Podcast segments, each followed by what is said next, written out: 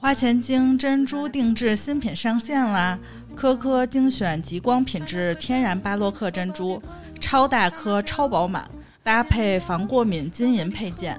经典的款式搭载创新设计，耳钉、耳坠多种款式你都可以选择哈。然后在微店 APP 或者小程序搜索“花钱精定制店”，现在下单即可获取每满一百五减十元的优惠，可以瞬间 get 国际大牌同款珍珠饰品。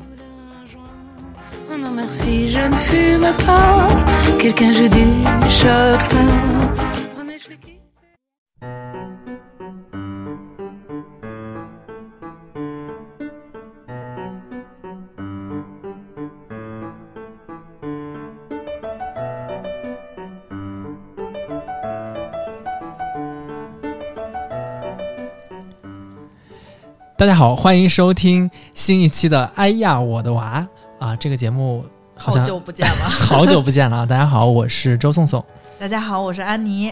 大家好，我是王老师。我们每次有这个“哎呀我的娃”这个节目的时候，王老师就是一定会出现的一个常驻嘉宾哈。这个嗯、呃正好王老师现在也是属于假期的尾巴，还 还有时间能被我们抓着过来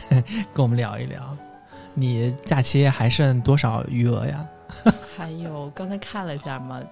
大概还有三个星期，但是作为老师，可能也就还有两个星期。是，那个刚才王老师还和安妮说说说，哎，我快要上班了。安妮说，我明天就上班。对，我明天就要上班。对，老师在我们的概念当中还是蛮有一点是真的是蛮幸福的，就是至少有固定的假期哈。对，反正这个也是说大家很羡慕老师嘛，就是寒暑假。嗯嗯，这也是在择偶的时候一个比较大的 优势。哎，就是带孩子呗，就是那种。对，要看了要看了，有的老师是寒暑假有空带孩子，有的老师是去创收，对 现在还有创收的吗？有有还是有。是有人会嫉妒老师的嗯寒暑假，但是是我们真的需要这个寒暑暑假。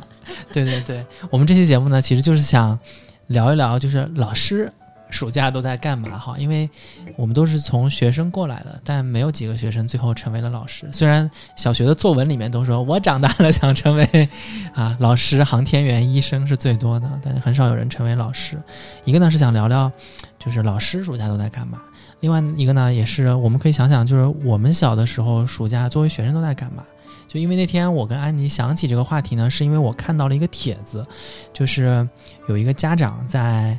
呃，我忘了是小某书上面还是哪里，就大声疾呼吧，就说寒暑假大家就是千万别让孩子自己待时间太长了，别让孩子无限的在网上用各种各样的 APP。他说有空还是要检查一下，有些 APP 呢可能里面存在一些不太适宜青少年看的一些内容。啥啥的，然后就有很多家长说嘛，说第一他们也不了解孩子现在到底在用啥，呃，有的 A P P 老师说是网网上交作业的，说有的是线上教育的啊，就各种不懂。然后也有家长说呢，说我假期我得上班，我真没时间带孩子。他说好不容易有一个手机啥的数位的工具，能够让他自己消磨点时间。现在看来也不安全啊，所以我就想起，哎，我们小学或者我们上上学的时候，暑假都在干嘛？我我先说我的啊，我三件事情，第一补课，我是肯定逃不了补课的，就从小到大都是补课，就是一方面呢是把上个学期没学好的课补一补，但这个比较少，一一一般都是看看下个学期，呃有啥课能先预预习一下，因为预习完了过后，如果你开学状态比较好，你会被老师调配到一些什么竞赛班啊、奥数项目的那些组里面去。啊，然后第二件事情呢，就是去外婆家，就我们几个孩子在一起凑着做暑假作业，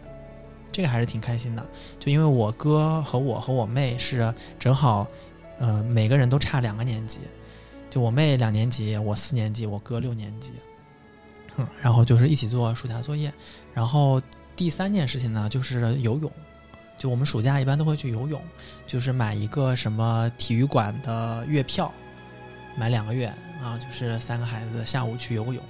然后回家就吃个西瓜，然后开始做暑假作业，反正就这么几件事情，我觉得还挺挺爽的。哦，那你这是从小卷大卷到大呀？我小时候，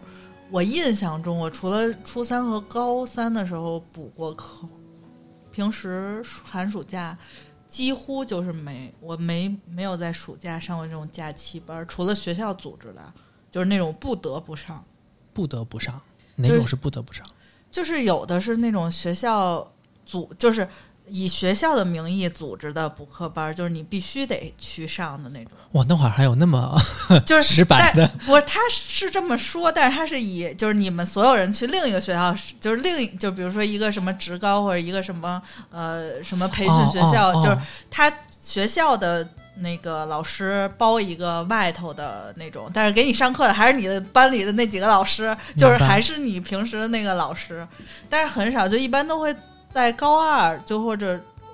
我只有高中的时候上过这种课，初中的我都没上，我没有印象，我就印印象中我的呃寒暑假全都是看电视。呃，我小我小的时候还没有那么多，就是儿童台的时候是看 录像带，就是录像带，我经历过好多年年代，就是有那个大盒的录像带。我以前跟那个我有一个同事跟我差不多大，我说你看过录像带吗？他说没有。我说我特别小的时候，我自己在家，就我们家有一个录像，就是两个机器嘛，然后放在那儿，我自己推录像带进去。然后我还看过录像带的另一个版本，它是一个小方盒，只有一卷儿，就是特别小。不是那种大大的长方形的盒，然后那个我记得我妈带我是去那王府井有一个什么呃音像制品商城买，然后它全是放的那种嗯，就是只有音乐和动画片儿，就是、就有点像以前的那种猫和老鼠，就没有台词的呃各种国默剧，对，但是有音乐，就是哦都是那种高级交响乐，是是是。然，后呃就会自己推，然后不识字儿嘛，特别很小的时候了，然后我妈会把那个什么进就摁那个钮应该怎么摁，拿那标签贴在那个机器上，我就会摁那四个钮，哦然后我就自己放，有时候放袋子，然后还那那以前还需要倒袋子呢，就是有的那个。那你们家条件挺好的，你都属于买录像带，我们都是租。反正我记得有有我小的时候有，我记得我小的时候，那你这么一说，我就记起来了。我比你小很多嘛。你比我小很多。那我那会儿已经不流行租了，就都得哦买了。我们都是租，什么我小时候看的就琼瑶那些什么婉君。但我不是那个时代，就我没有嗯看过这种、这种片儿。哦，就我第一，就我那时候接触到，就是我已经到韩剧，我小学的时候已经演大长今了。哦，那那会儿我已经高中了，嗯，对啊大长，今。哦我，小小学六五六年级的时候反正我记得《猫和老鼠》肯定是租的，因为好几百集，就当时肯定是足。嗯，但因为外外婆家没有这些，所以外婆家只能看就电视《小神龙俱乐部》放什么、哦我们就看什么。那那小还有什么不只放一个半小时？我记得以前还有一个央视的儿童频道，什么《自古英雄出少年》，什么什么草原姐妹，反正那些动画片什么的，哦，那些是会看一看的。哦，那我已经进步到看那个《七龙珠》，然后《四驱兄弟》，还有《海底两万里》那那个真是我已经初高中了，啊，我就记得什么《中华小当家》，那那个那那个早了是我就初高中了，嗯，就那会儿还比较小。反正我记得我最觉得成成为大人的那那一个瞬间，就是好像初中自己出去看了个什么电影，跟朋友，就那会儿觉得哦，自己能看电影是一件很了不起的事情，嗯。但那会儿就是没有网络，确实是没有网络。而且我我不知道你嘛，就反正苏州是属于同学之间住的也比较近一些，也不需要网络，就是就是走着或者骑个车就来你们家叫你玩儿什么之类的，嗯，然后那时候还打座机，对，就完全没有网络，所以这一次我是看到这个帖子过后，我觉得确实现在小孩跟我们想的可能不太一样，嗯，王老师呢，小的时候，我小的时候，小学就是每个暑假，就家长会带着出去玩一趟，哦，那还挺好就记得特，别清楚嘛。然后还就是写作业，然后写完作业看电视，然后和楼里的小伙伴一块玩儿。哦，对对，和楼里的小伙伴一对块玩儿，然后他每天会来叫你，或者要不你就你就去叫他，就是在楼下喊，对，爸妈那会儿上班吗？对，上班，然后就是和奶奶在一起嘛，哦哦哦然后就看着，然后因为就住的就是那种也是上下楼的那种，哦哦哦然后很近。就是小学的时候，到中学的时候，我好像记得我也没怎么补过课。北京就是不怎么补课，嗯就是一补课就有人告你，一补课就有人告你，所以我对，而且那会儿好像对，好像我们就是不太实行补课，所以就是那个上过家教，但是没上过那个哦，那种对对对，对就是家教和补课都双管齐下，就因为你知道苏州，哎，这样讲肯定不太好吧？就是苏州是属于我们叫素质教育先行的一些试点市，就是它本身在学校里面的课业压力就不会不允许你很大。你想，我们那会儿都是四点就放学了，就是各种兴趣班，就是不给你布置作业，然后呢，就导致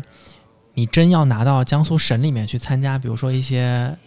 拉起一条线的考试的时候。那素质教育肯定比不过那些应试教育的孩子嘛。所以我们当时就是学校里面虽然是素质教育，但是家长们看到成绩过后，还是会觉得该补还是得补一补啊。然后，而且素质教育有一点呢，就会容易，我觉得啊是比较容易让孩子出现偏科，就是孩子喜欢什么，就会鼓励你多学什么啊。然后，嗯，所以有一些短板可能得补上来，因为你在比如说高中分班之前，你也不能太短板，甚至高中你都得参加会考啊啥的，对吧？那所以当时我就是所有的这些，一个是你看啊，我那时候小班家教我就补的是自己上的比较好的那几门课，就是让老师去上的好的还要补啊，要啊，上的好就是让老师让你提高。提高，就是拿满分儿，就一分都不丢。然后上的不好的课呢，就是小班加大班都得上。大班就是去跟着刷题干嘛干嘛，小班就是老师点对点给你辅导。嗯，反正我觉得我那时候补确实补课是不少，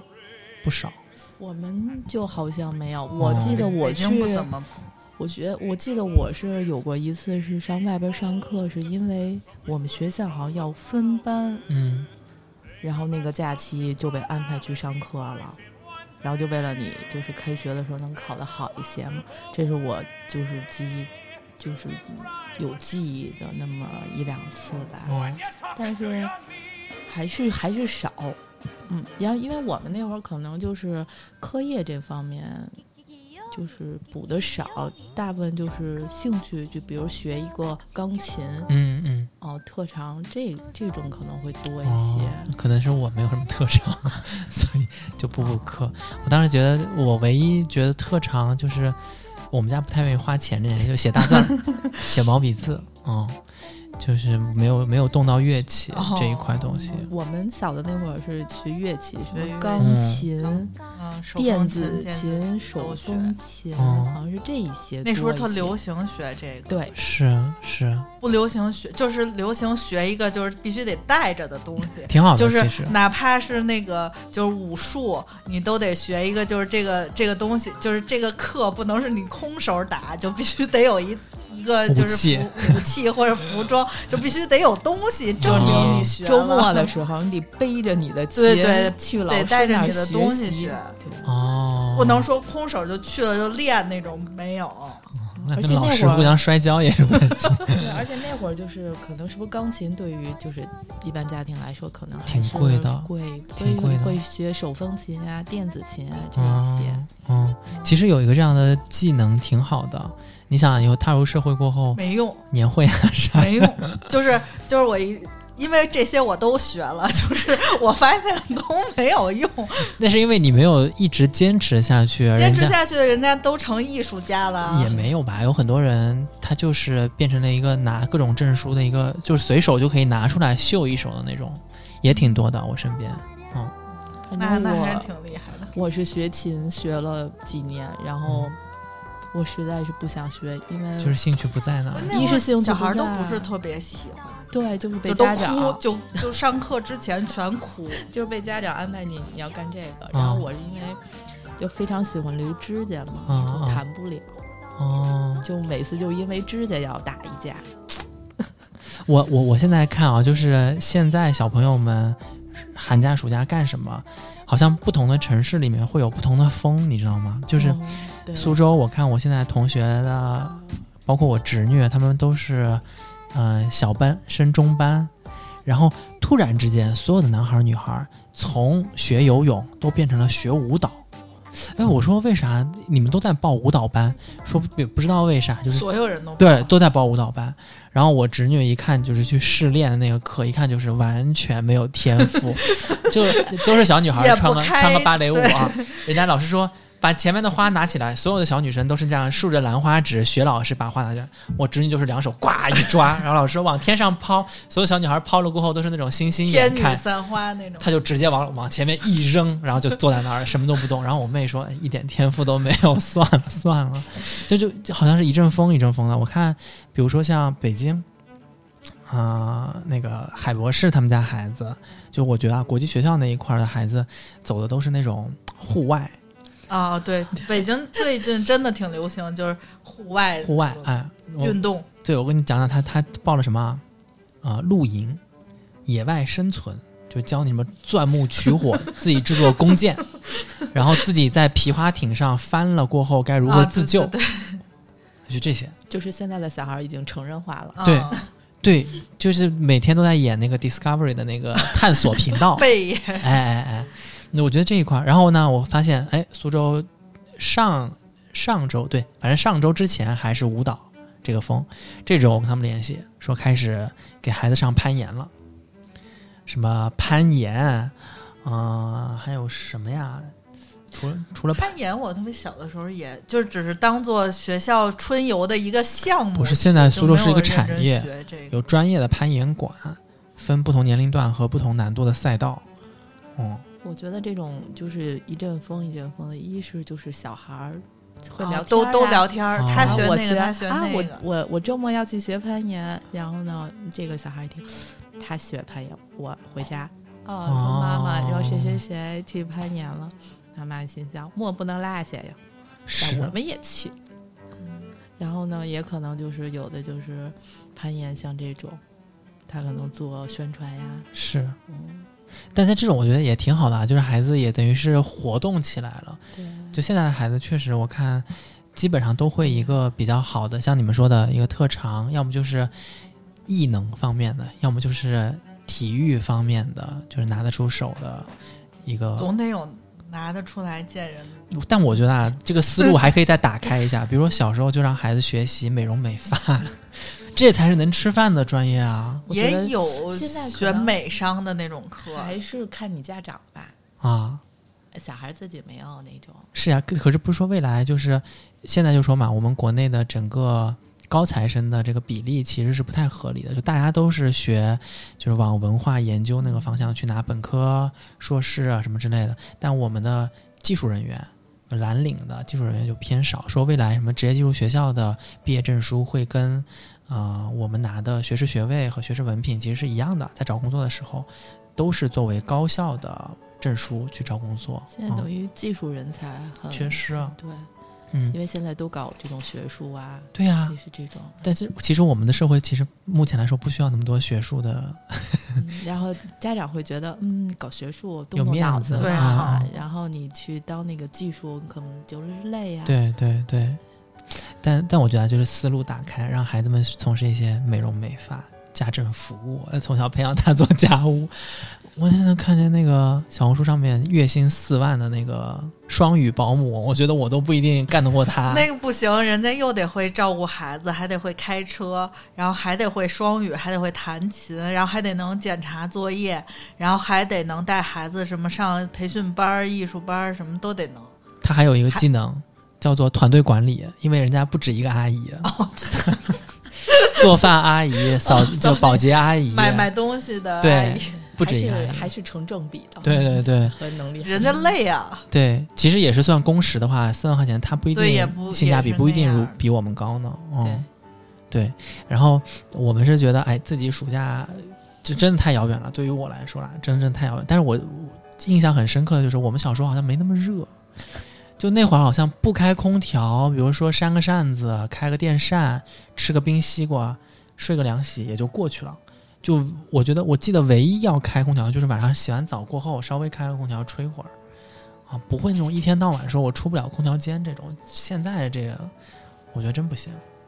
巨热无比。现在是热，我最热感就感觉最热是那年去上海嘛，嗯我从来没有感受过那么热。嗯，然后我突然觉得现在北京已经差不多了。嗯哦，是今年的北京，在下雨之前有几天真的是热到，烫脚，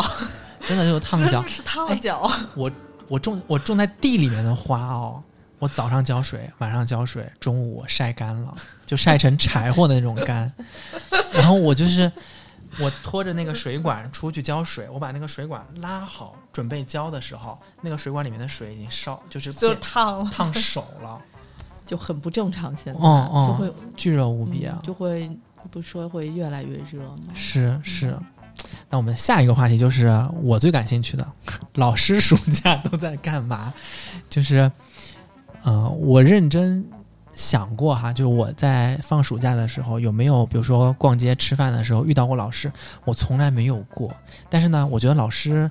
暑假的时候也不会都窝在家里会。闪吧？就如果遇到哎孩子，我就那不知道要问问王老师啊，就是老师暑假，就比如说王老师吧，你暑假一般都会干干点啥？我呃，因为我是没有小孩嘛，嗯所以我放假就属于纯就是那种休息了，啊、嗯，然后平时刷刷剧，嗯，然后去逛逛街，你逛街会怕碰到孩子，就是学生吗？嗯，一般这种应该是小孩会怕吧，老师可能是没事儿，啊、但是很少，很少很少，万万一就是这这这俩在谈恋爱呢？没有我才是三年级我才小，我是小学，小学，嗯，嗯那那还好了，还好了。应该没有，就是你哦，小学三年级难道不会吗？但是小学三年级不会谈恋爱两个人不会独谈恋爱自出 门对，会谈恋爱 吧？会会会有对家对会像我们就是我们是小学老师嘛，像遇到这种问题会很少。哦，但是你会遇到，比如家长带着孩子的场场合，嗯，对，也也有也会，就可能就是逛街的时候，在家附近嘛，因为现在都是就是就近上学，而且我也讨厌，你是就近就业也是吧？对，而且我也是，而且 我也是就近上班，所以有时候可能逛超市之类的会碰到，但也很少。嗯嗯，但家长在这种时候就是不是会比较想要跟老师有一些交流啊啥的？对，就是我和我们家长就相处的还挺好的，会就是也会、嗯会打招呼呀，会说两句。小孩儿，我们班孩子有一次我是去，也是去。去哪儿？去优衣库吧，碰见哦他，哦他就特别高兴和我打招呼。那可能就是他们跟我关系好。嗯，那有的老师比较厉害的话，他孩子可能就会就相对拘谨一些。是是，嗯就跟老师的风格也有点像。啊就老师像那种，比如训导主任那种气质的老师，那肯定是不愿不太愿意跟你说啥。没有办法，当可能嗯要是学校的领导嘛，就可能会严肃一些。是自己本班老师像班主任，我还是愿意跟孩子们就是就是轻松一些。嗯反正像我是没有，因为没有小孩嘛，所以就真的是就是逛逛街，玩一玩，吃一吃。然后我是属于每周都要去看一个相声，嗯这是固定的。嗯嗯，啊，不管放不放假都要去的。平时都是自己在台上说，终于可以看啊，对看别人在哦，对对对，啊，我怎么没想没想到这个？嗯，然后反正我，然后假期嘛，老师还有那种教师研训，但你要所以就是看培训，就是专业技能的提升是吗？对，就是每周嘛，几乎每周都每周吗？对，就要自但是自己看，自己在家看会好一些。就是学校，然后会给你发说，就是这周的那个内容是什么，然后就可以看。线上打卡完成任务，嗯，然后就是要写那个，就是叫汇报，总结。对对反思要要写这个，嗯，然后还有那种就是对，也不是真正的放假，哦，就就啊不是真的，就是就是啊，我这是有这两个月这一个多月就真的嗯，就是就在家躺着那种，不是，嗯。嗯，然后就是要教师研训，然后要有学分儿的，你要是哦。看，而且现在就是。嗯，这个技术嘛，这方面就是以前还可以稍微的快进一些，嗯，然后现在就哦是、不不能啊快进，然后你一快进的话，可能就是系统会提醒你哦，发现快进，然后请 请付费购买会员 八百八十八元。对，请请请停止，然后就重新打打开刷哦新。就是现在就是真的是要一点一点看嘛，嗯其实也有帮助。不容易的。对，不是完全不是真放假。不是真放假，然后就等于快开学之前一周吧，然后可能各种事儿都要开始准备。嗯，收心嘛，就是老师也跟着一块儿收心了。对，无非就是放假的时候可能不用，就是操心小孩儿这方面是啊，但是我们的学习还是要有的。明白，明白。嗯其实也挺不容易，就是因为其实跟孩子在一起，啊你知道孩子是一个精力无限的东西，就是你每天每天陪着他们，他们可能会，他们不会累，但大人会，们真的不会累，他们真的不会累，大人会累，就大人真的会累，然后所以。就王老师说，他比如说假期能够给自己和朋友的时间更多一些，正好是一个放松和缓冲的。因因为你看，比如说我们平时上班，其实我们都是跟成年人在一起，大家体力都差不多，对吧？谁能耗死谁，对吧？谁能谁能熬死谁？但是王老师不一样，王老师每天面对的是不会累的孩子们。对，就是王老师从上班开始，就是，呃，因为一个班要四十多个孩子嘛，你不一定谁会就出现了什么问题，他嗯就是不像成年人，他会自己处理问题。嗯，嗯孩子嘛，他小，就是特别是低年级，他会就是你就真的是不能离开班，就是你下课，即便就上节课或者下节课不是你的，你中间要去看一眼他。嗯嗯嗯啊嗯，有什么问题吗？嗯然后有的孩子不一定说这个孩子在楼道里走着走着，可能别人跑把他碰了，嗯，那并不是嗯，他的问题，嗯你要给他解决。嗯，就嗯，就是孩子就是有很多你意想不到的事情，嗯嗯嗯，所以就是每天从上了班，他到了学校，你就要对他负责，一直到他放了学，嗯。到了他家长的手里。嗯。哎，很有可能晚上还要解决一些事情，就是这个孩子可能白天在学校遇到了什么没有跟老师说，然后呢回家跟家长说，然后嗯家长就要再跟老师就是交流、嗯交涉这一种。嗯然后呢，如果再要牵扯到别的孩子的问题呢，老师还要去找另一个孩子的家长，嗯嗯，每天就是团局 就是其实没有大家想象的，这主要老师你不能就是上课。说我给你们拉个群嘛？这不能搞这一套一百多个群。对你得帮他解决，就对是没有大家想象的说这个老师上了班啊，上完课就走了对，啊。我们就是作为班主任，嗯，就是操心的事情还是很多的，所以真的很需要这个假期来调整。嗯，哎，那现在孩子们还会有寒假、暑假作业这个东西吗？呃，现在就等于是有，嗯，我们是一二年级没有，然后哦三年级开始有，就三年级到六年级都会有，呃，是吧？都会有，但是以就是还有一个就是让他以读书呀，像这种为主。明白。反正我记得以前暑假、寒假作业呢，我们就是发练习册，就是各种各样的练习册，就是考完期末考试、领完成绩过后，有一天就是去半天，那天就是老师把所有的作业册都发下去，然后大家做第一件事情，翻到最后最后几页，把答案撕下来，定好写上自己名字交给老师，然后自己开始回家写。哦，然后写完了过后呢，基本上开学第一天上就第一个上半天，交寒假作业、签到，然后领新课本儿，然后回家。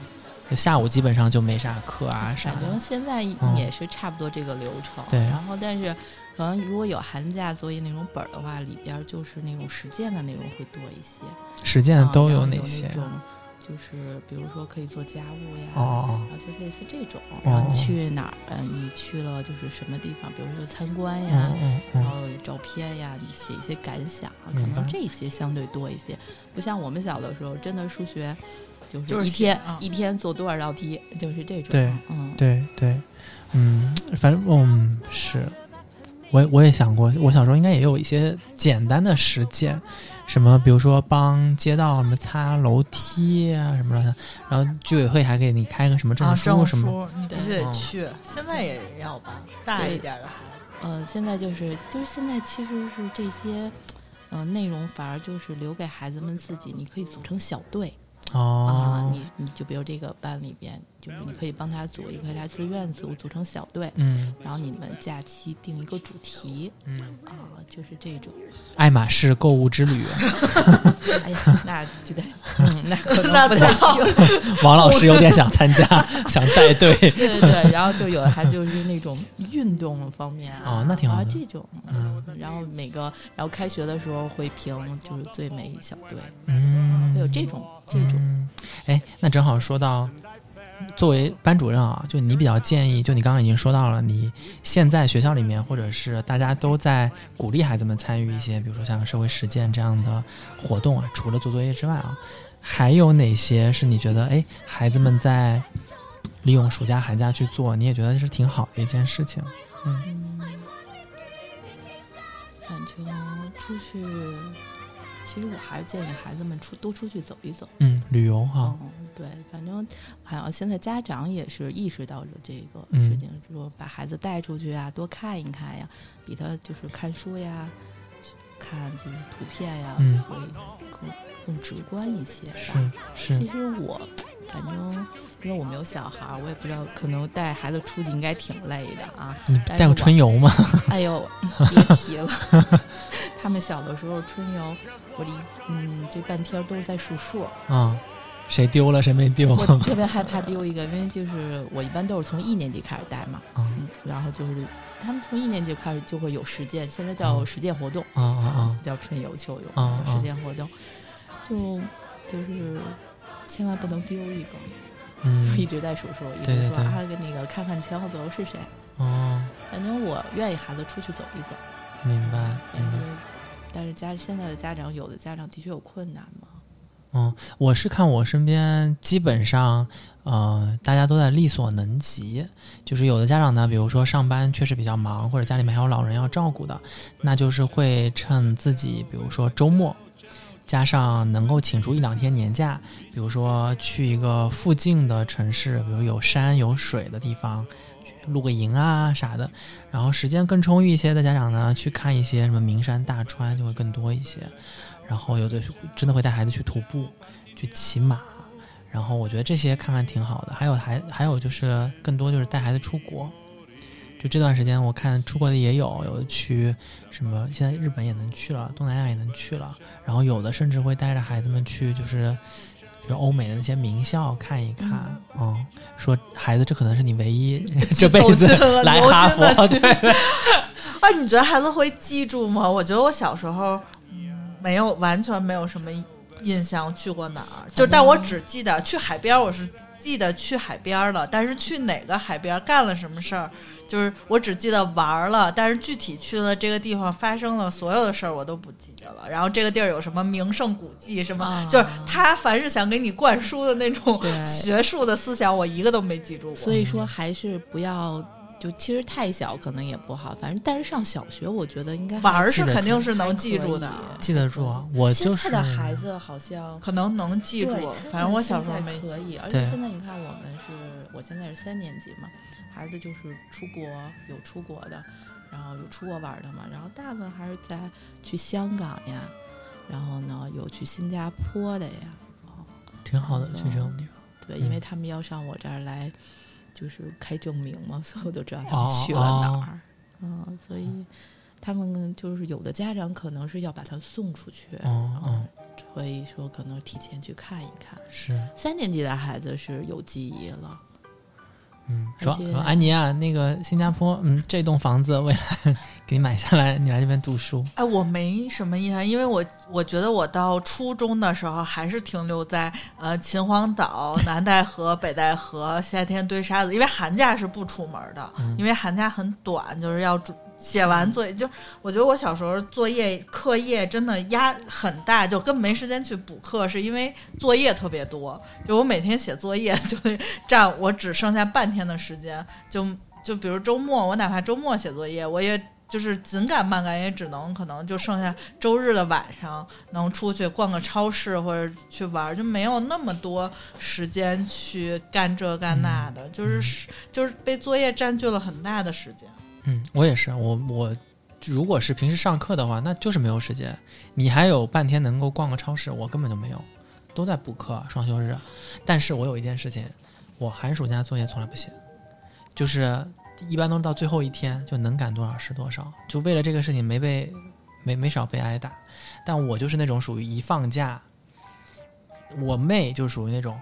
一一放完假，我得先把作业赶完，后面呢我该怎么玩怎么玩。然后我哥就属于我每天做一点，我每天做一点，最后把它都做完。然后我就属于哈、根本就从来没有翻开过。然后到最后一天，稍微有点着急，问几个同学借过来，互相抄一抄，来不及抄完就来不及抄完，就直接交上去了。我是属于嗯先写吧，嗯，然后再玩。好像大多数女孩子就是属于比较自律性稍微强一些的，然后像我这种就属于完全没有自律性。可能我们属于承受能力比较弱。比较弱，但我是每我印象中是我每个假期的表现都是不一样的，就是我有的时候就是比如说这个学期我心情特别好，就发下来作业我就会恋爱比较顺利是吗？嗯。有可能就是恋，就是假期中恋爱排的比较满，但是恋爱排的比较满，就是会每天去图书馆，就是嗯这个这个一定能按时完成，嗯就是因为就就是每天写，其实去图书馆也没写多少，就是前半个小时可能在写，这后面一整天就什么就不知道干什么了。嗯然后有时候就是呃，整个假期状态不好的时候，就一直玩一直玩，就会在呃最后几天，然后就开始从中间拆拆本儿，嗯就是会把中间那一页留着，然后但是可能会就是你他不是从中间钉吗？差几几页抽出来就扔了，嗯，就可能是十几页的时候就没有了，就是就是那你这个属于哦，我很感觉你你比我还恶劣，你我整个假期就是，就我每年的状态都不一样，就是我有时候就会先写，然后有时候就会，就可能头一年是先写，发现也没有多快乐，嗯然后就变成了不着急写，嗯不着急写，然后发现特别紧张，可能再一年就变成一点一点写，就每年都不一样。反正我是对寒暑假作业对我来说，我就是一直非常排斥，而且我还很排斥一件事情，叫开学考试。就我们小的时候，不知道为啥，我说你都期又是期末考试，又是期中啊，中间还得再考一轮，你开学还得再考一个，你有啥？就是为啥呢？然后我我就是属于那种开学考都是巨惨无比的那种，然后我就说我整个学期都在慢慢的走上坡路。那其实因为你开完学，就是你一开学过后，一旦进入了学习状态过后，你自然而然水平该回来就回来了嘛。所以我是属于中间考和期末考都挺好，但期初就是属于非常惨，而且每次开学都非常非常惨，很狼狈，赶作业、抄作业。然后要不就是想尽各种办法不交，就漏交，老师也没有发现我。然后我后来发现呢，其实老师在批阅寒暑假作业的时候呢，精力也有限。老师是真实的会批吗？这个我小的时候就一直在琢磨这个事儿，一分老师直在试探。就是我小的时候曾经看见过我的作业在一个箱子里，再也没有被打开过。嗯，嗯这是我小的时候曾经见过的。嗯然后呢，我上了班儿以后呢，我们学校说必须怕，哦，但是你就是就是要写，就是每一页都要看嘛，嗯，嗯，就不会给他们留很多。明白。是吗？但我小时候作业很多就是每个科有一不是，就是有一本本综合的。是每就是今天是语文、数学、英语，就是三本，然后还有每个科单独要写的练习册，然后还有卷子，对，就各种各我样的们小的时候好像是都是这样，都是这样。但是我嗯，中学好，我觉得我记得中学还是挺多的作业，嗯就是小我小学的时候，小学好像都是一本儿，对，然后现在也是，反正现在就是一本儿我也写不完，因为一本儿它还要求语文要写大字，然后写几篇那个作文儿，嗯就是比如说你去了，比如说你必须得去几个地儿，然后什么博物馆什么，我发现我每年就其实我就只有比如说三年级去过这个地儿，然后我从四五六年级每年都写这个地儿，因为我就嗯再也没去过。嗯嗯，对。然后反正我就觉得，哎呀，寒暑假作业我是一直不太能理解这个东西的存在。有的是很机械的，比如说你就是有的老师，我我小的时候老师留就是啊，你把上学期的那个生字一个再写几遍，嗯但是我就觉得写下学期的比写上学期的嗯是不是要好一些？嗯，就预习可能是更好一些呢。嗯。嗯就现在有各种各样的方法吧，我看现在孩子们其实也有挺多，比如说老师说要让孩子练表达、练写作，那我们以前小的时候可能就只有写作文、嗯，观后感、参观体验什么之类的，现在不一样了，现在孩子可以通过拍小视频。就我今天去哪里玩了一个什么东西，然后我通过记录给他写啊、台词脚本，我自己把它配音配上去。哎，其实它的方式方法会更多种多样。但我们那时候呢，就除了纸和笔之外就没啥。反正我我能想到，我现在最深恶痛绝的寒暑假作业里面就有一道题叫做，就是你那个思路，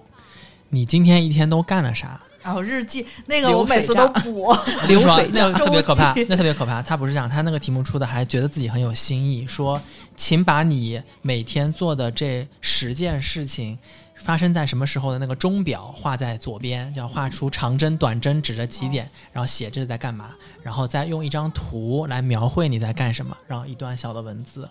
然后我每次看到这种作业，我就想说，这种作业抄又不能抄，然后自己写还得花时间，它又不是 A B C，你就随便选一个就过去了那种。这种作业就属于只能空在那儿，啥都没有，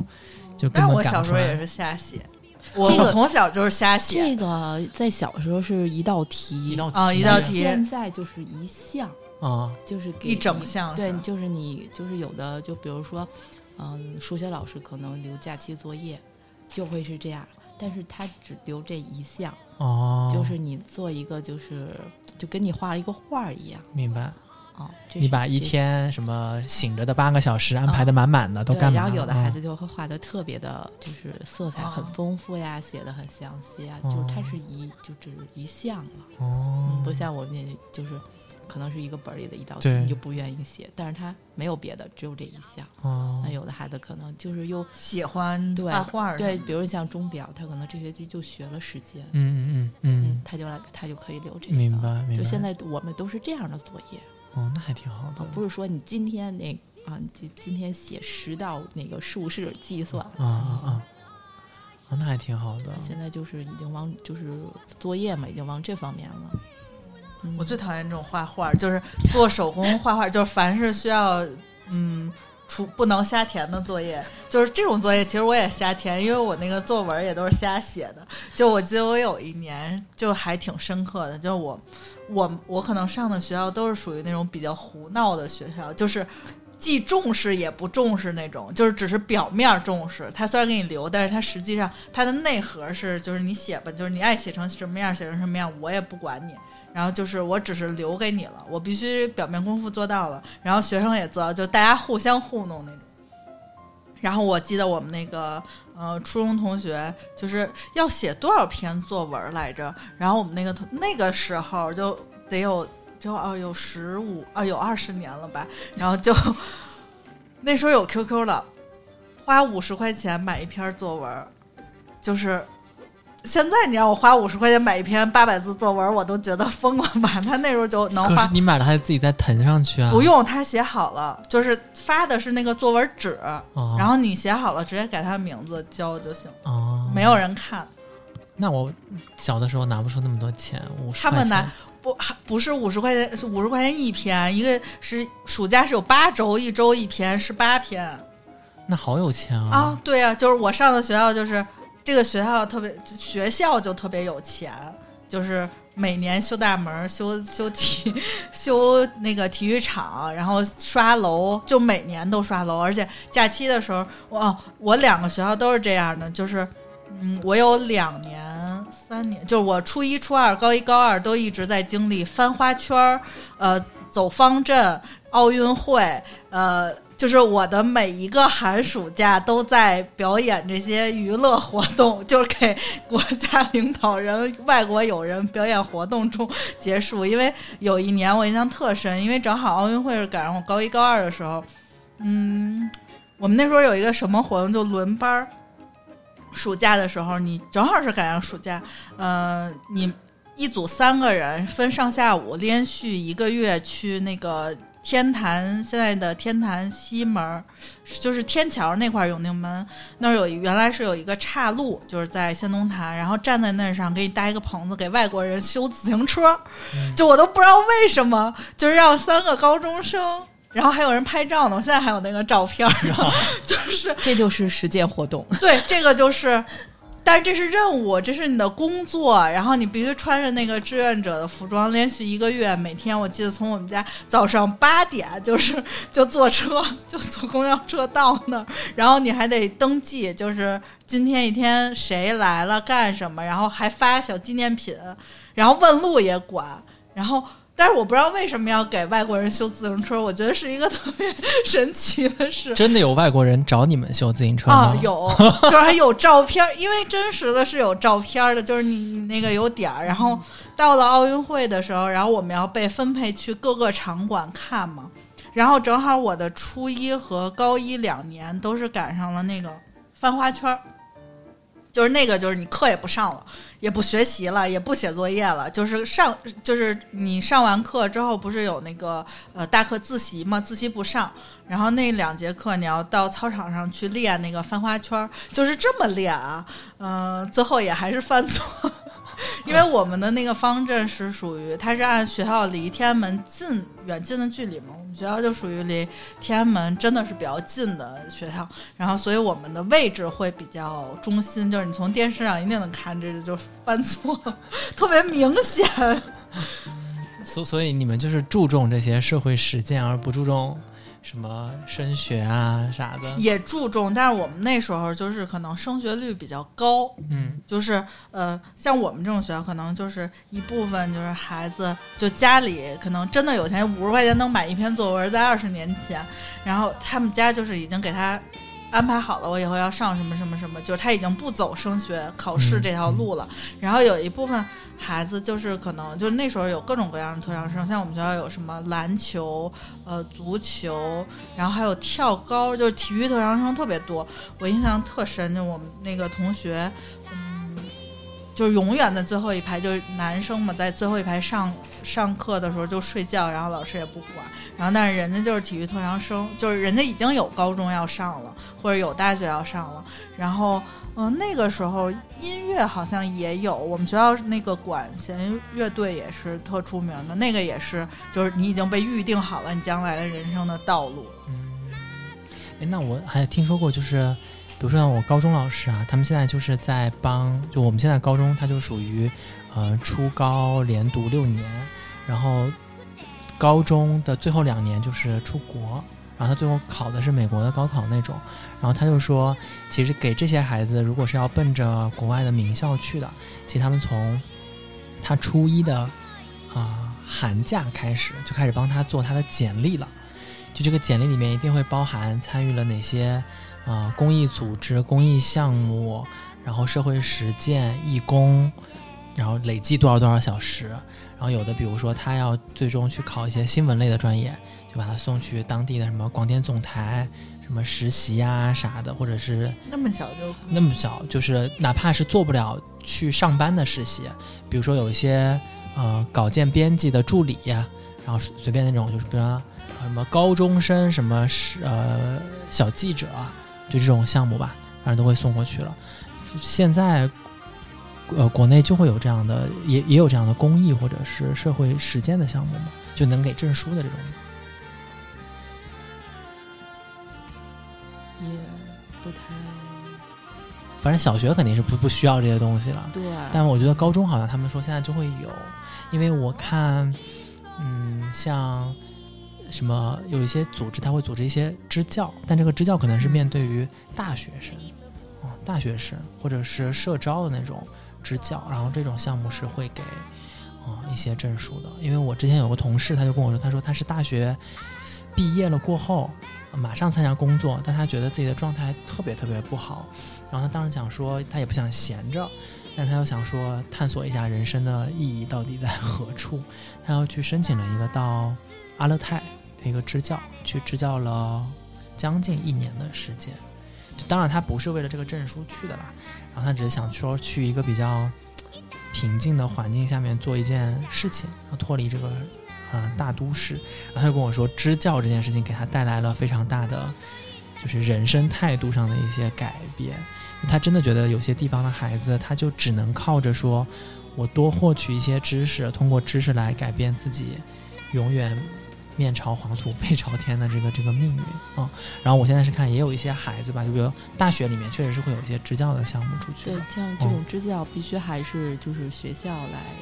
就是做这方面。嗯嗯啊，就反正社会上应该是不会，除非就是一般像你说的，就是大学里边、嗯嗯，啊，那可能和就是哪个呃，就是学校有有这种合作或者怎么样。嗯嗯你像我们就现在这种教育系统嘛，也是也是会就是每年嘛，你就会报名，嗯。嗯，每年就是报名，就学校会发通知说有一个有几有名额，然后可以去支教，你可以报名，哦，不是说你报名就可以去的，哦。你也要选的那种。哦，但是我们同事，嗯、正好疫情的时候嘛，去了几个月，后来回来以后，他是去的新疆嘛，嗯。然后后来我说怎么样，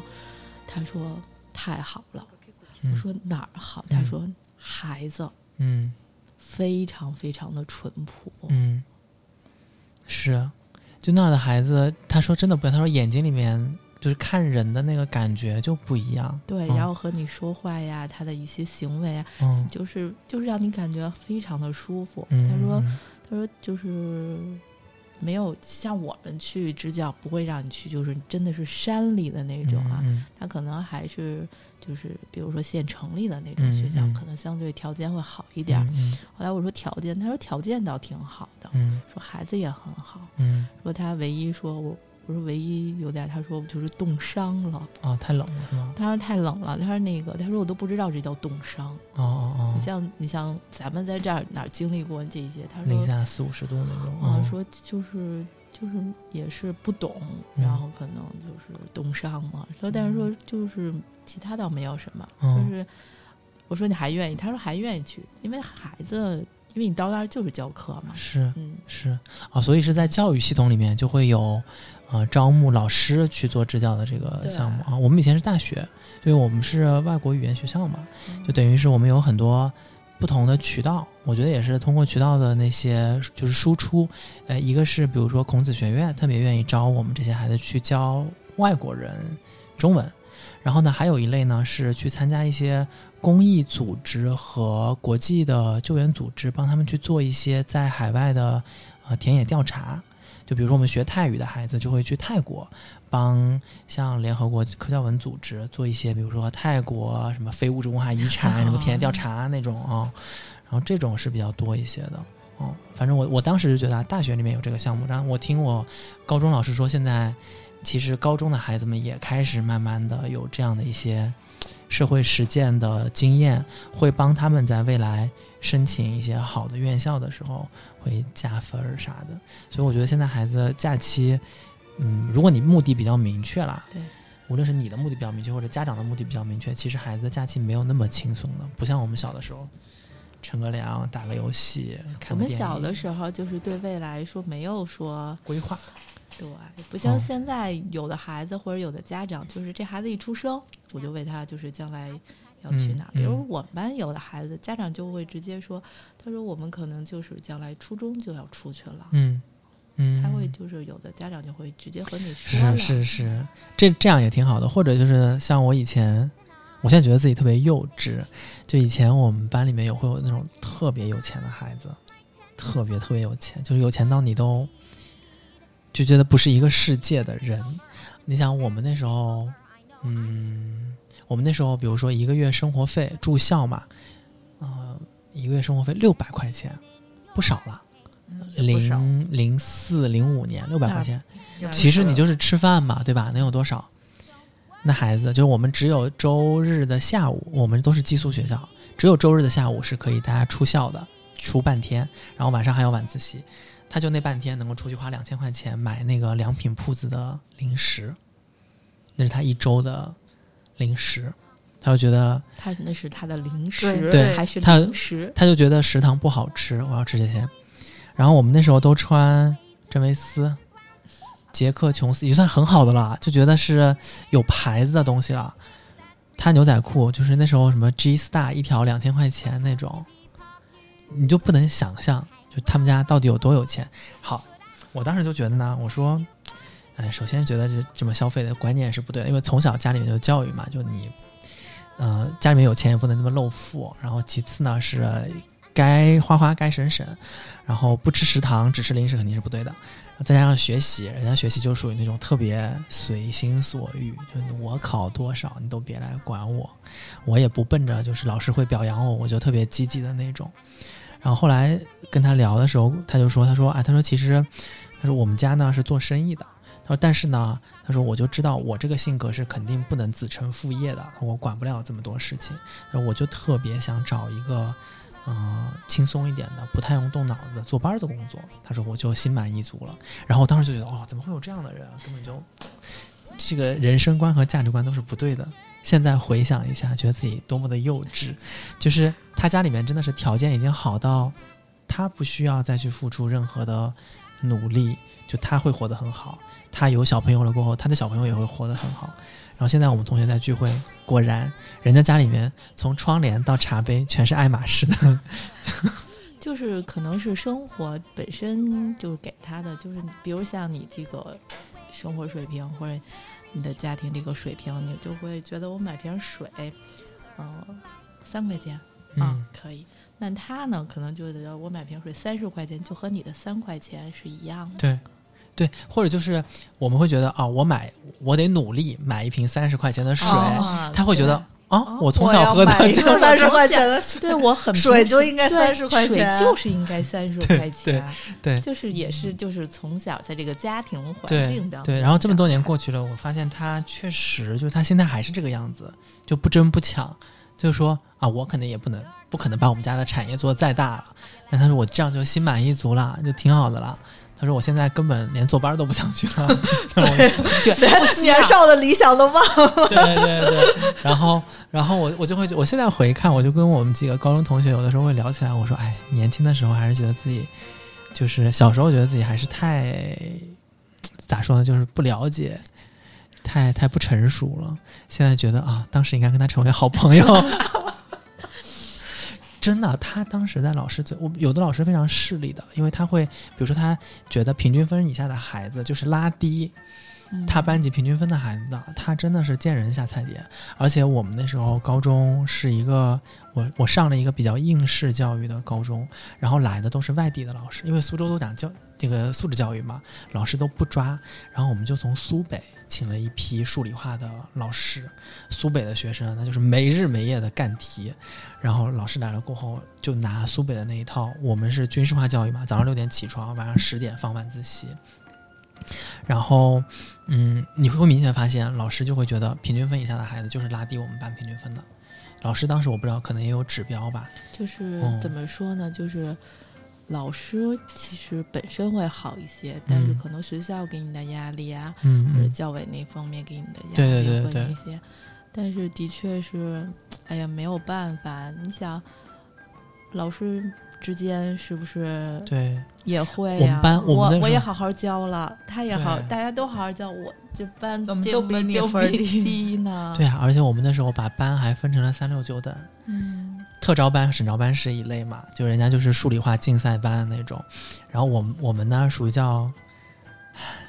叫国际班，就是、哦呃叫双语教育，就都是我们啊双语教学，然后未来要出国这一波人，然后其他班就是普通班，它就叫普通班哦。哦，啊。我我们以以前也分是也分会实验班对实验班、对，竞赛班，然后试点班、双语教育班，反正，然后还有一个叫普通班。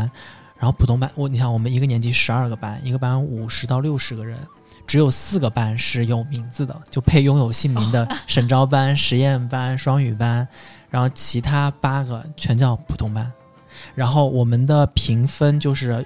比如说平均分比赛和呃这一次考试的最高分儿，就这四个班是在一起比的，普通班是在一起比的。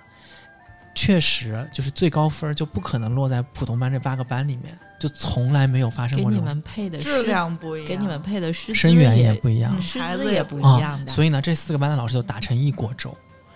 然后老师和老师之间就会觉得，哇，那我四个班里面，四个重点班里面，哪个班的平均分最低，那肯定是最没脸的。对老师哦也不希望自己的班是哦排下来是靠后嗯的嘛。嗯嗯，然后就像我们这种人呢，就特别容易被 PUA，然后就会觉得哦，我一定要为班级 呃荣誉感争，对争光的。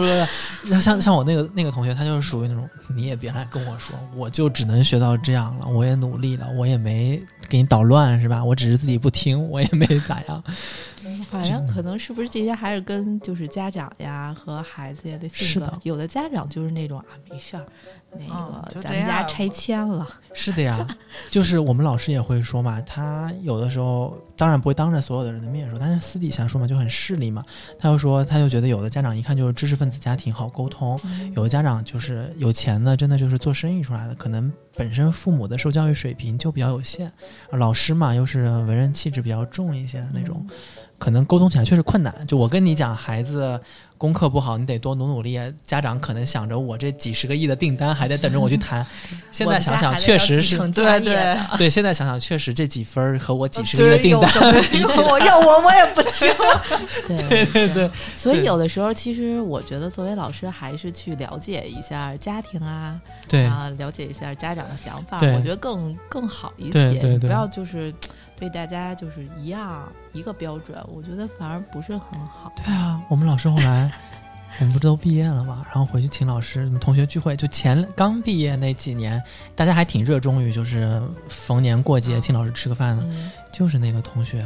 只有他一个人开着奔驰过来接老师去酒店，老师可开心了，因为当时我们都在上大学嘛，就他已经。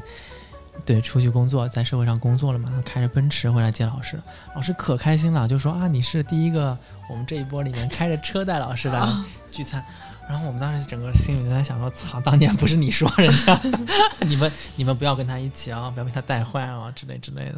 有的时候有的孩子就是他可能学习不是班里最好的，但是他的性格呀，就会做人哈，有啊，的就是哦对，就有有好多人呢都对是会这就是没准儿就是将来回来看你的，不一定是班里最好的，就是考第一的孩子。反而是那个最调皮捣蛋的，就天天跟你这样，就是老师我又怎么了？说老师给你解决，就反而是这样的孩子会常回是来。是，我们那会儿老师还是比较传统一些，就是一切都以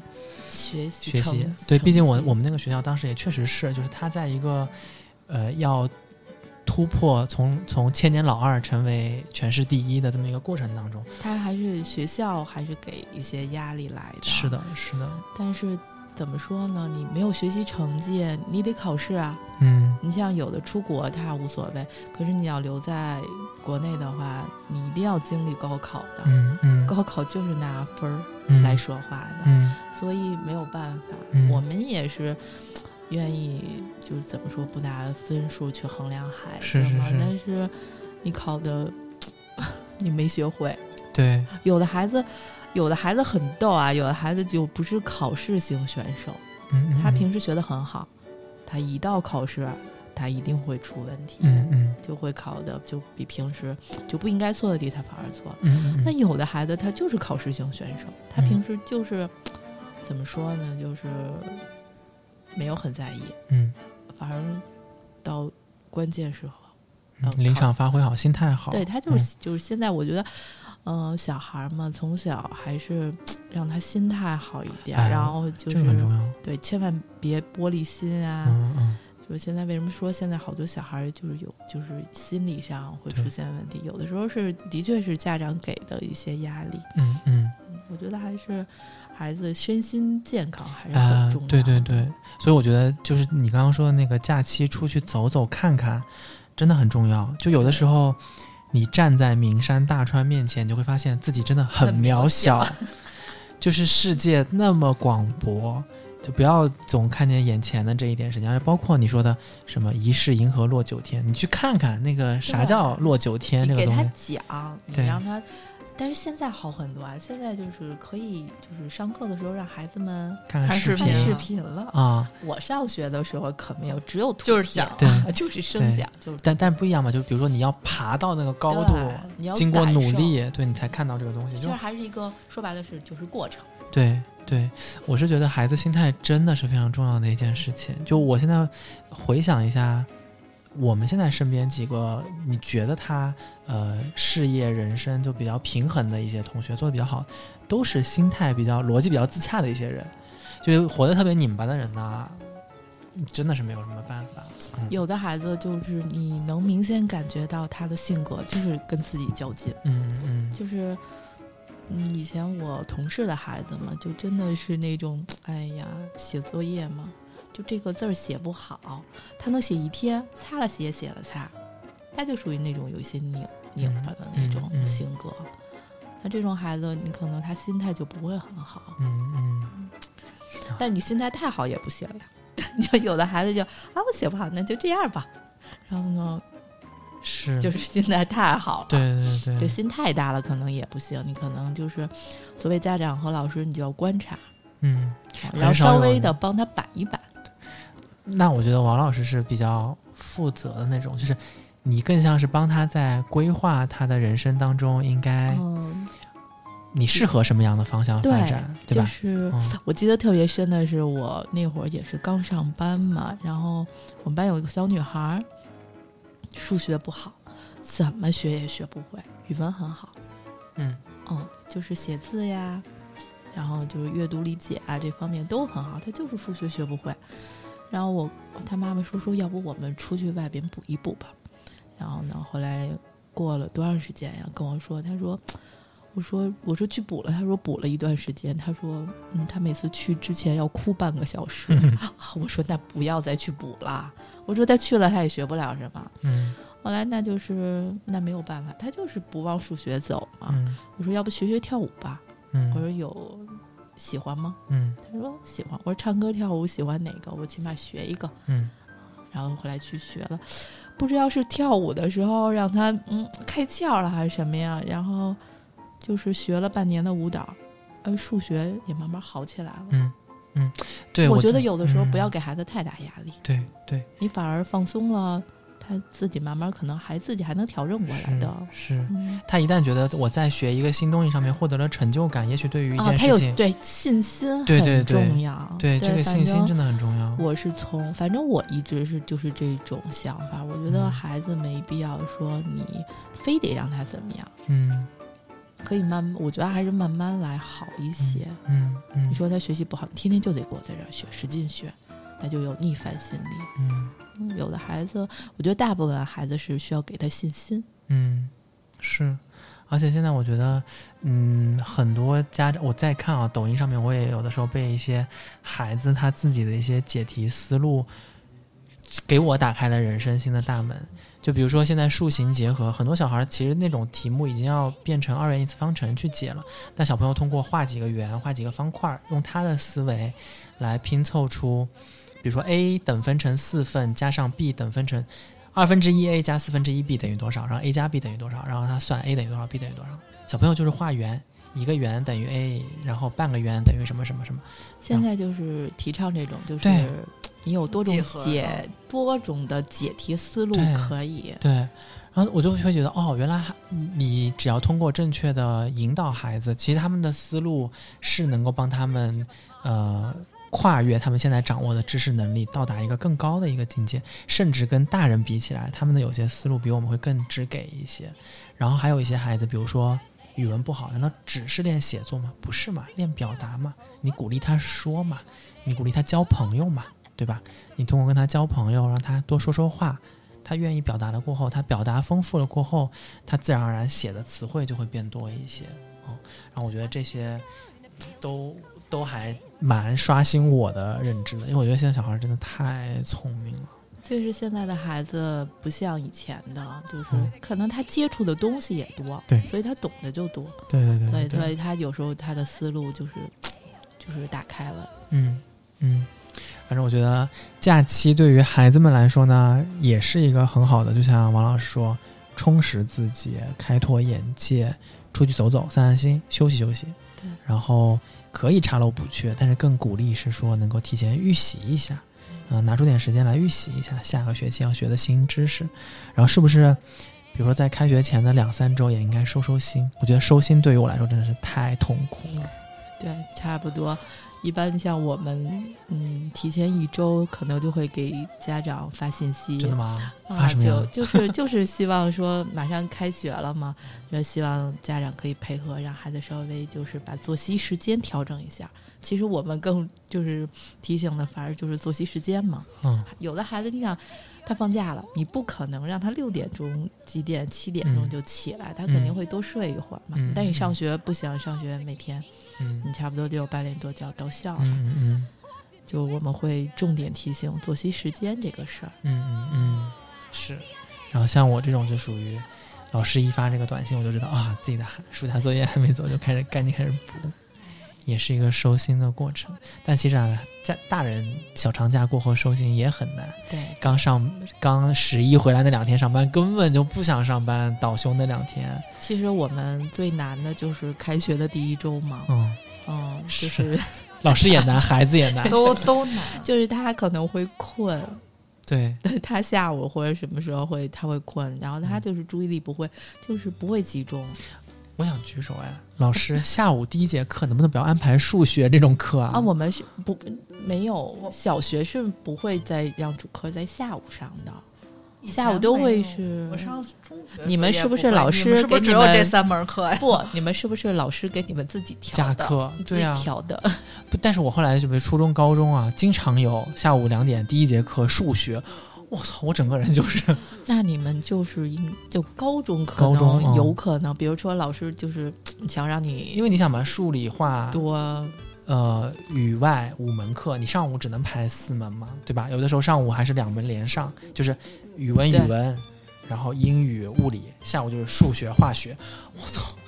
那这一天我这下午第一节课上数学、可能上高中的时候，就是比如说可能讲一个内容，一节课能讲完。比如物理为什么排成两节？可能物理这个讲讲不完。对，但我们上高中的时候，我们高中上午是上五节课的，然后就是就是特别赶，就是我们也有早自习，然后也上五节课，然后嗯、呃都上完，还有课间操，就所有的这一套都有，然后但是就会第一节课只上四十分钟，少上呃十分钟。十分钟，呃，少上五分钟，然后休息只休息五分钟，然后剩下课是正常的。然后就我不知道那个学校很神奇，就排的非常的恰到好处。然后高一高二的时候，下午五点，哎四点半的时候就就可以正常放学了，就放学还早，就下午可以正常。但是高一高二的时候，每天都比别的学校多，本来就多上一节课。嗯，然后高三的时候上晚自习的话也不会很晚，就是基本上到七点半，因为他上午的课多，就是上完了，就特别神。反正可能我觉得可能是大孩子嘛，孩子大了就我觉得就是可以安排，但是像小学应该就不会，因为小时候都是下午都是自然课，然后嗯。体育课，然后什么音乐对，反正下午主课。多的就是体育嘛，嗯然后一般下午第一节课会体育啊、嗯或者美嗯术啊之类的这种，现在嗯比如还有什么道道法、道道哦，法、道德法治这种课。反正下午不会很少安排，就那种他听不进去了。对，说，其实说实话，小孩儿从第三节课开始，其实注意力已经没有那么集中了。嗯嗯，有时候我上第三节课的时候，你明显感觉他不如第一节、第二节的时候。嗯如果中间再上一个课间操，然后再蹦一蹦，嗯嗯那回来就彻底的嗯，上班上的到十点多，你都得买一咖啡。你别说小孩儿十点刚进公司不到一个小时，对呀、还 能干会儿活儿。对，反正到中午饭之前，我已经就是不行了，我就已经开始想下午吃什么。你想中午吃什么小孩儿，小孩儿根本就根本坐不住像你像我们有的时候就上那种，就是有人来听课呀，这种做这种课的话，嗯一般都是尽量调成上午第一节或者是第二节。对，科任老师也会这么跟你调，如有人来听课，因为小孩从第三节课的状态就，第四节课更不行，第四节课他就饿了，嗯，他要嗯吃饭了，他就注意力更不会集中了。是他脑子里满脑子都是一会儿我要吃什饭么？别是，说小孩了，我也是 对，你还能稍微控制，对我还能控制自己。小孩是不可以，有的我上一年级的时候最逗的是，呃，一年级嘛，小孩刚来，然后他到第四节课的时候，他会说：“老师，我饿了。哦，一年级可以理啊，对，解一，年级的就很对很很逗嘛，他就会直接和你说：“他说老师，我饿了。你说你再忍会儿，啊”然后呢，我说我们马上马上，然后但是一般第四节课的话，就是一年级嘛，会让他们稍微早一点吃。嗯嗯，因为孩子多嘛，打饭，嗯你最后一个小孩儿就饿坏，饿坏了，就是所以说就是小学可能和中学、大学可能还不是很一样，对。就是你更多的还是需要去照顾他。对对，嗯。所以比如说呃，暑假快结束前，就是通过规律作息就开始慢慢让他习惯啊，就快要快上学了，收收心，然后嗯会跟他说，就作业啊或者什么没写的赶紧写一写，嗯嗯嗯，然后就是可以再看一看下学期的知识。对对对，我们老师有一个绝招，他让让我们收心的方法就是会提前一周把下个学期的课程表，让你来适应一下。对，先抄一下，先抄一份儿，然后贴在自己的书桌上面。然后呢，能看的书，因为有的时候是上下册一块儿发的，对，下学期的书也在你手上了，嗯啊，你就可以自己先看起来了。反正我觉得现在就我不知道别的孩子啊，我们班家长就是对这方面对孩子要求还挺严格的。嗯他们就是有时候不用提醒，他们可能自己就嗯就会给孩子调整。嗯嗯嗯，嗯，这还挺好的。而现在其实现在更就是怎么说呢，更注重就体育活动方面。然后假期的时候会跟孩子跟家家长说嘛，说每天你要就是锻炼的内容是什么，会把嗯视频发给你。嗯然后嗯，让就是家长每天打卡这种，打卡这种没有办法，就是现在孩子们的体质啊，真的是不如以前的孩子。嗯嗯嗯，嗯，可能就是在家里面的时间也多。对，不像我们小的时候，小伙伴来叫没没有那么多玩儿去了。玩儿手机啊，对现在就是现在小孩都会。对，现在小孩就是说那个说我今天得放了学还要还要学什么，然后还要上网课，嗯就会这些，他就没有时间出去玩儿。嗯嗯嗯，确实，体育锻炼还是挺重要的。对，其实我还是以前学校的时候，就是一周嘛，就是一二年级的孩子，可能每周还有一个半天儿，比别的孩子要多休息半天儿。嗯嗯他们可能这半天还能玩一会儿，嗯，后来就取消了，哈，就每天还有的孩子要上到五点半。嗯，小孩上到五点半其实已经挺辛苦的了。对，现在叫课后服务嘛，然后就有的家长接不了，为了减轻家长的负担，然后学校帮你看。嗯嗯就会一直到五点半，你可以才可以接走的。但有的家长五点半都来不了，肯定来不了。嗯，这普通家长都来不了。上班也来。嗯，所以现在就是有老人在身边，其实就会帮你打。嗯嗯，就是光靠年轻，就我们这一辈儿，哦，对，就是太太难了了，太难了。根本不行。所以有孩子的听众朋友们，真的是你们辛苦了，尤其是这个暑假，现在啊，我们这个补课也不允许了啊对，。现在真的是爸爸妈妈、爷爷奶奶、姥姥姥爷来对对看着你，看着对，哪怕是有网课，也得家长在旁边解惑吧。就是你们不会了，就是不会啊，还得盯着写作业。然后，但这个呢也有一个好处，就是这个教育不能只扔给学校，就是家长参与进来也很重要。但是大家真的是挺辛苦的，所以我们也是想说，哎，这个爱呀我的娃的这个节目，嗯、可以当大家有什么话题想要了解或者想要互相探讨的时候，可以给我们留言。就是，但是因为孩子嘛，就是有不同的年龄阶段，像王老师呢，就是小学的班主任啊，对然后我们也会有一些呃，比如说像高中和大学的老师，未来会成为我们的嘉宾，然后也欢迎，就是比如说像小桃姐姐，就他们家闺女现在应该小学了吗？小学快毕业了吧，有五六年级，肯定是高年级的孩子了，他都要毕业了，肯定是高年级的孩子了。你像小那个海博士的儿子都六年级了吗？他们差不多嘛。小孩长得真快。我跟你说小孩长得可快了。你像我们班小孩，你想今年都要上四年级了，在我印象里，他们还是刚来的时候，老师说我有点饿。对呀、很快的，很快的。然后，呃，反正不同年龄阶段的孩子呢，可能会有不同年龄阶段大家需要面临的问题了。那欢迎大家在节目下面给我们留言，就是你想听到关于哪一方面的话题或者是节目，我们可以把相关的嘉宾都邀请到我们“哎呀我的娃”的节目里面来。然后这节目很长时间没有更新了，然后主要是 第一呢，因为时间有限；第二呢，因为疫情这三年，孩子们都在家里面都没有出来。都没有出来，我们怕聊这个唤起了各种家长的伤心往事，家长们网课的那一段时间也真的辛挺也辛苦了，也辛苦了，也也辛苦了啊！所以我们这一期节目是聊一聊暑假，然后下期节目可以等到开学过后，我们来聊一聊孩子们开学过后的一个近况哈。然后，如果是第一次收听我们这个节目的听众朋友们呢，我们这个栏目组叫柜台，然后我们的节目在呃荔枝 FM、蜻蜓 FM、喜马拉雅、Podcast 上面都有更新，然后我们在小宇宙上面也有更新。但小宇宙目前是按照系列节目的名字上线的，比如说清空购物车就是清空购物车，然后哎呀我的娃就是哎呀我的娃啊，然后我们有自己的微信公众号和微店以及抖音和微博，是不是？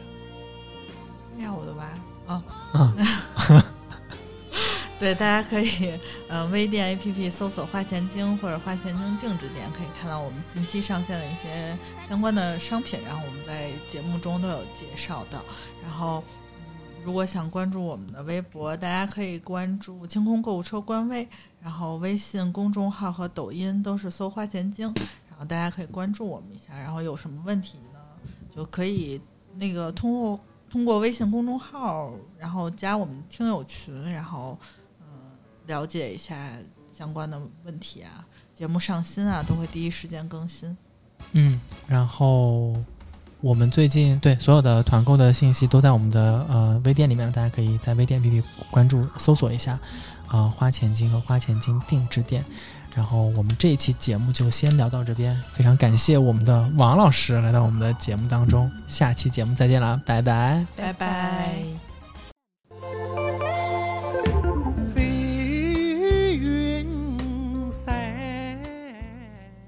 花钱精联合美心、香港美城、锦华推出中秋月饼礼盒啦！每一款月饼都由国际米其林主厨精心制作，全球严选新鲜好食材。我们有创新的口味，流心奶黄和黑松露；传统口味蛋黄莲蓉、云腿五仁，应有尽有。现已在微店 APP 或小程序搜索“花钱精定制店”上架喽！现在下单即刻享受限时优惠。红裳翠